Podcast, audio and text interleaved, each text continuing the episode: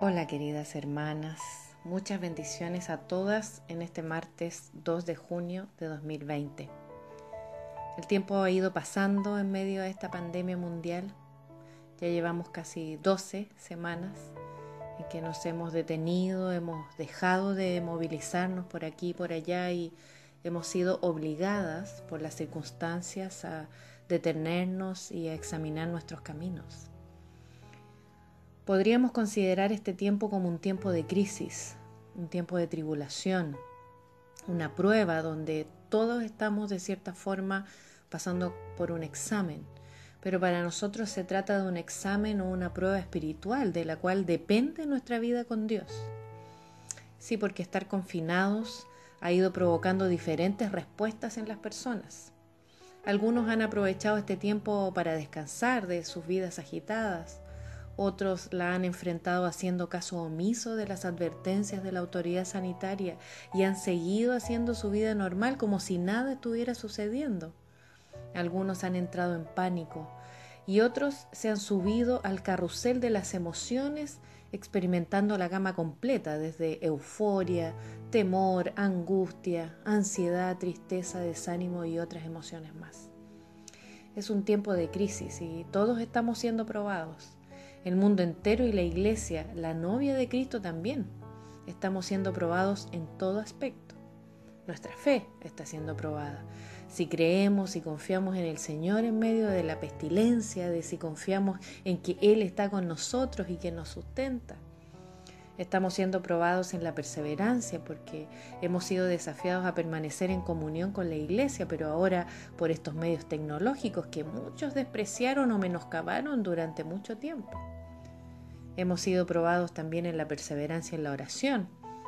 Porque si hay algo que ha provocado esta pandemia, hermanas, es que nos ha empujado a orar más. Algo que la iglesia del Señor había dejado de lado, para que estamos con cosas. Esa era la realidad de la iglesia mundial, estaba adormecida. Pero saben, creo que la prueba mayor de esta pandemia ha sido otra. Ha sido la prueba de nuestro carácter Sí, porque el estar confinados, ya sea solos o en compañía de otros, ha ido dejando en evidencia lo que estaba escondido en nuestro interior. Estamos siendo probados en nuestro fruto. Todos los días tenemos que pasar la prueba. Y a medida que pasan los días, se va haciendo más y más difícil. Algunos temas atrás hablábamos de ser aprobadas o reprobadas en nuestras reacciones, ¿se acuerdan? Y de eso justamente se ha tratado esta gran tribulación mundial que nos ha tocado vivir. Han comenzado ya a aflorar aquellas cosas que estaban allí adormecidas, escondidas y que ahora por la convivencia o por las circunstancias están saliendo a flote. En múltiples circunstancias somos tentados, pero la tentación de ahora, de este tiempo, es si viviremos esta crisis en la carne o en el espíritu. Allí está el dilema grande. ¿Quién ganará esta batalla diaria entre la carne y el espíritu? Jesús lo dijo ahí en Mateo 26, 41, que nuestro espíritu a la verdad está dispuesto, dice, pero la carne es débil. Por eso, ahí en el versículo, ¿no es cierto?, nos manda a velar y a orar. Todos los días hay en nuestro interior una batalla, una lucha, porque nuestros deseos carnales están vivitos y se oponen muchas veces a la voluntad de Dios y a sus deseos para nosotros. Cuando hablamos de la carne, nos referimos a esos impulsos de nuestra vieja naturaleza sin Cristo que nos llevan a buscar agradarnos a nosotras mismas. Eso lo dejó bien clarito ahí Pablo en Gálatas capítulo 5, versos 16 y 17. Dice, digo pues, andad en el Espíritu y no satisfagáis los deseos de la carne, porque el deseo de la carne es contra el espíritu y el del espíritu es contra la carne, y estos se oponen entre sí para que no hagáis lo que quisierais. En estos versículos, Pablo nos ordena a que andemos en el espíritu y que no satisfagamos los deseos de la carne que se oponen a los deseos del espíritu de Dios para nuestra vida. Esa es la tentación constante si satisfaré mis deseos carnales o no. Todos los días seré enfrentada como hija de Dios a la prueba de si viviré satisfaciendo mis deseos o si viviré agradando al Espíritu de Dios. Cuando nosotras hablamos del tema de ser aprobadas o reprobadas, les conté la historia de los dos perros que eh, tenía ese hombre y que los hacía pelear entre sí, ¿se acuerdan? Y el que ganaba la pelea era siempre el que él había alimentado más durante la semana. Si hablamos de alimentar la carne y el espíritu, tenemos que reconocer que no es necesario demasiado esfuerzo para alimentar la carne. La carne se alimenta sola. Los deseos carnales es todo lo que el mundo alimenta. Y eso fíjate que la Biblia lo dice en 1 Juan 2.16. Dice todo lo que hay en el mundo. ¿Qué es lo que hay en el mundo? Los deseos de la carne, los deseos de los ojos y la vanagloria de la vida no proviene del Padre, sino del mundo. Y el mundo se nutre de esos deseos carnales. La televisión, la música secular, las redes sociales y todo lo que nos rodea alimenta nuestra carne diariamente. Y la invitación del mundo es a autosatisfacerse. Las frases o ideas que difunden y que seducen nuestras mentes son, por ejemplo, sé feliz, busca tu felicidad, tú te lo mereces, ay, no puedes tolerar que te pisoteen, debes darte un valor, Ah, debes ir por lo tuyo, porque si tú no lo haces, nadie lo hará por ti. Haz lo que te guste, o haz lo que te cause placer, o date un gustito. Ay, no lo puedes dejar así. Esos son los mensajes constantes que nos bombardean y que llenan nuestra mente y permean nuestros pensamientos y finalmente afectan nuestra conducta. Gran parte de nuestra rutina diaria está afectada por estos mensajes que alimentan, ¿no cierto?, nuestra carne y la invitan a autosatisfacerse.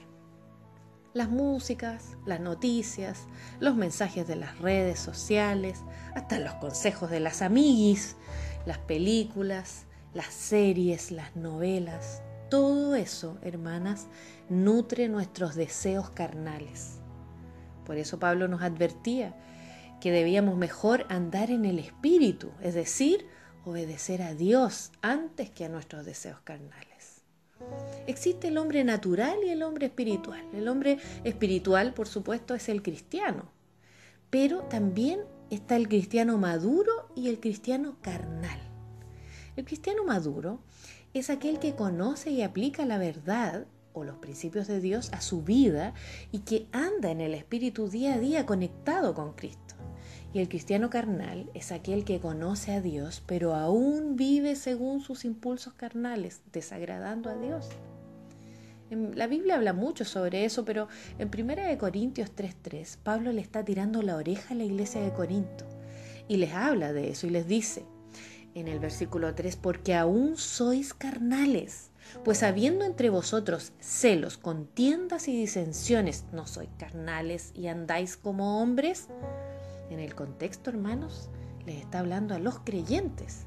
Son hermanos en la fe que están viviendo según sus deseos carnales y al obedecer a esos impulsos están evidenciando actitudes que causan otros problemas. En este caso, la obra de la carnalidad son los celos, las contiendas y las disensiones, las peleas, los problemas de relaciones interpersonales. En Gálatas 5, Pablo completa esa gama de actitudes carnales con otras acciones que no están solo en el ámbito de las relaciones, sino que también habla de otras conductas que se alejan de la santidad.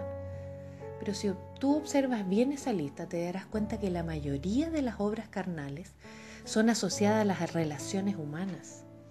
Sí, porque nuestra carne siempre nos llevará a querer romper la comunión, la verdadera comunión con Dios y con el prójimo. Cuando satisfacemos los deseos de nuestra carne, terminamos peleando, separándonos, creando disensión, causando división y guardando rencor. Y por eso es necesario obedecer lo que dice la palabra y andar en el Espíritu. Y andar en el Espíritu es un estilo de vida, es estar conectadas diariamente con el Señor, buscándole, dándole prioridad en nuestra vida y crucificando la carne con sus pasiones. Y eso es lo que Pablo dice allí en Gálatas 5:24, que los que son de Cristo han crucificado la carne con sus pasiones y deseos. Ese es el primer paso para andar en el Espíritu, crucificar la carne con sus pasiones y deseos. ¿Y cómo se hace eso? Bueno, entregándole a Dios esos deseos que no vienen de Él, renunciando ante Él a aquellas cosas que creemos que son nuestros derechos y buscando conocer y hacer su voluntad. ¿Cuánto de tu tiempo diario, hermana, pasas alimentando a tu espíritu? Si tú estás despierta 16 horas diarias aproximadamente, ¿cuántas de esas horas son para alimentar tu espíritu? ¿Y cuántas de esas horas están siendo ocupadas para alimentar tu carne? Mira, si tu respuesta tenía pocas o ninguna hora alimentando el espíritu y más horas en el proceso de alimentar la carne, aunque sea hasta involuntariamente, entonces, hermana querida, no te sorprendas que después estés reaccionando o con enojo o mal humor o que te despiertes triste o ansiosa o que estés llena de temores y no consigas lidiar con eso. Eso es señal de que tu espíritu está moribundo, está con inanición, se está debilitando, no ha comido mucho tiempo, lo estás alimentando poco, quizás una vez a la semana, si es que por eso te sientes débil espiritualmente y por eso tu carnalidad está controlando la situación. Si anhelas ser victoriosa en esta batalla y ser una hija del Señor que anda en el Espíritu, entonces de forma deliberada, consciente, tienes que todos los días, por necesidad, alimentar tu espíritu. Quizás muchas de ustedes no le han dado aún el valor que merece el hecho de que durante esta pandemia nos juntemos a orar todos los días de 8 a 9 por el grupo de WhatsApp.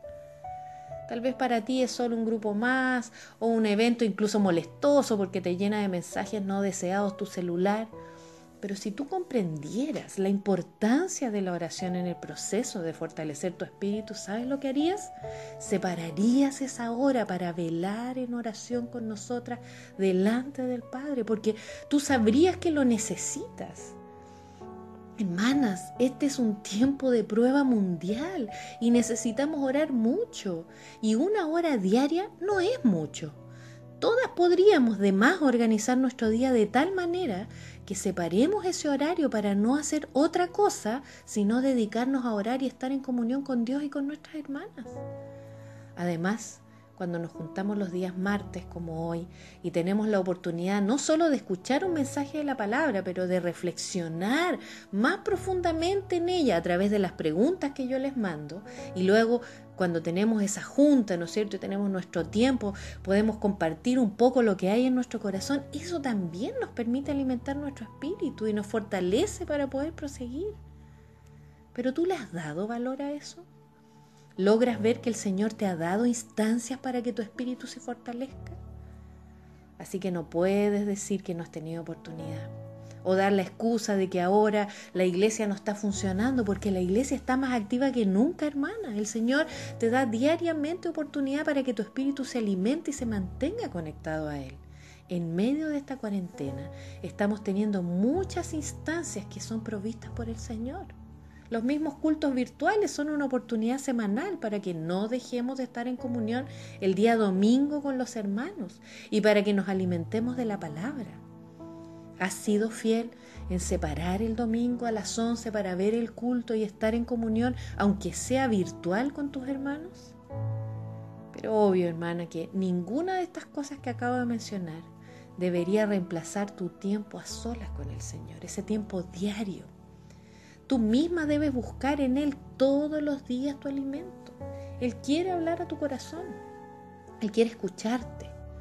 Quiere saber lo que hay en tu corazón y quiere ayudarte a llevar esa carga que llevas. Él te espera todos los días. Así que todos los días debes entrar a tu habitación, abrir tu corazón y además de dejar tu carga, debes entregar tus deseos carnales y llevarlos a la cruz. Debes hacerlos morir, tal como dice Colosenses 3:5. Dice, haced morir pues lo terrenal en vosotros. Y fíjate que Colosenses 3:5 no dice que el Señor va a hacer morir lo terrenal en ti. Dice que eres tú la que debes entregar tu carne para que sea crucificada. Mi anhelo es que ya no seas una cristiana carnal, sino que seas una cristiana madura, que vive y anda por el Espíritu, que tu estilo de vida demuestre el fruto de estar conectada a Cristo todo el tiempo. Y quiero terminar con esta promesa que está en Santiago 1.12, que dice así. Bienaventurado el varón que soporta la tentación, porque cuando haya resistido la prueba, recibirá la corona de vida que Dios ha prometido a los que le aman. Solo que esta vez lo quiero parafrasear para nosotras. Bienaventurada, o sea, feliz y exitosa es la mujer que soporta la tentación de la carne que se opone al espíritu, porque cuando haya resistido la prueba, es decir, cuando haya sido aprobada porque camina en el Espíritu y no obedece más los deseos de su carne, recibirá la corona de vida que Dios ha prometido a las que le aman. El Señor tiene una corona para ti, querida hermana, una corona de victoria si vences en esta batalla diaria. Ya tienes las armas para ganarla puedes alimentar tu espíritu diariamente y crucificar la carne, y así serás victoriosa porque vivirás agradando a Dios con una vida bienaventurada. Muchas de ustedes me dijeron que querían que Jesús fuera su prioridad, que querían volver al primer amor, que querían que Él satisficiera todos sus anhelos más profundos. Y ese proceso, hermana querida, comienza con la consagración, con la búsqueda del Señor en tu vida diaria cuánto de verdad lo has buscado en esta pandemia. Él dice, me buscarán y me hallarán cuando me busquen con todo su corazón. Él promete que le hallarás. Así que búscale, alimenta tu espíritu para que puedas andar por él y para que seas victoriosa en esta batalla diaria entre tu carne contra el espíritu. Te invito a orar. Señor, te pido que traigas ahora sobre cada una de mis hermanas, Señor, una convicción, Señor, de la importancia de mantenerse conectadas contigo para que puedan, Señor, alimentar su espíritu de tal manera que puedan ser victoriosas en esta batalla entre la carne y el espíritu. Señor, ayúdalas a valorar estas instancias que tú nos has dado en medio de esta cuarentena para poder estar conectadas a ti y con los hermanos, Señor, que ellas puedan consagrarse en la oración, Señor, en, alimentarse de tu palabra cada vez que tu palabra es ministrada, Señor, que cada día te busquen, Señor, en su, en su vida contigo. Yo te pido eso por cada una de ellas, Señor. Bendícelas, Padre. Tú convéncelas, Señor, ahora de pecado, de justicia, para que ellas puedan agradarte y hacer tu voluntad. Bendícelas, Señor, fortalécelas y dales discernimiento para que sepan hacer tu voluntad y agradarte, Señor. Te lo pido, Señor, y las bendigo a cada una en el nombre de Jesús. Te mando un abrazo, querida hermana, y que el Señor te bendiga muchísimo.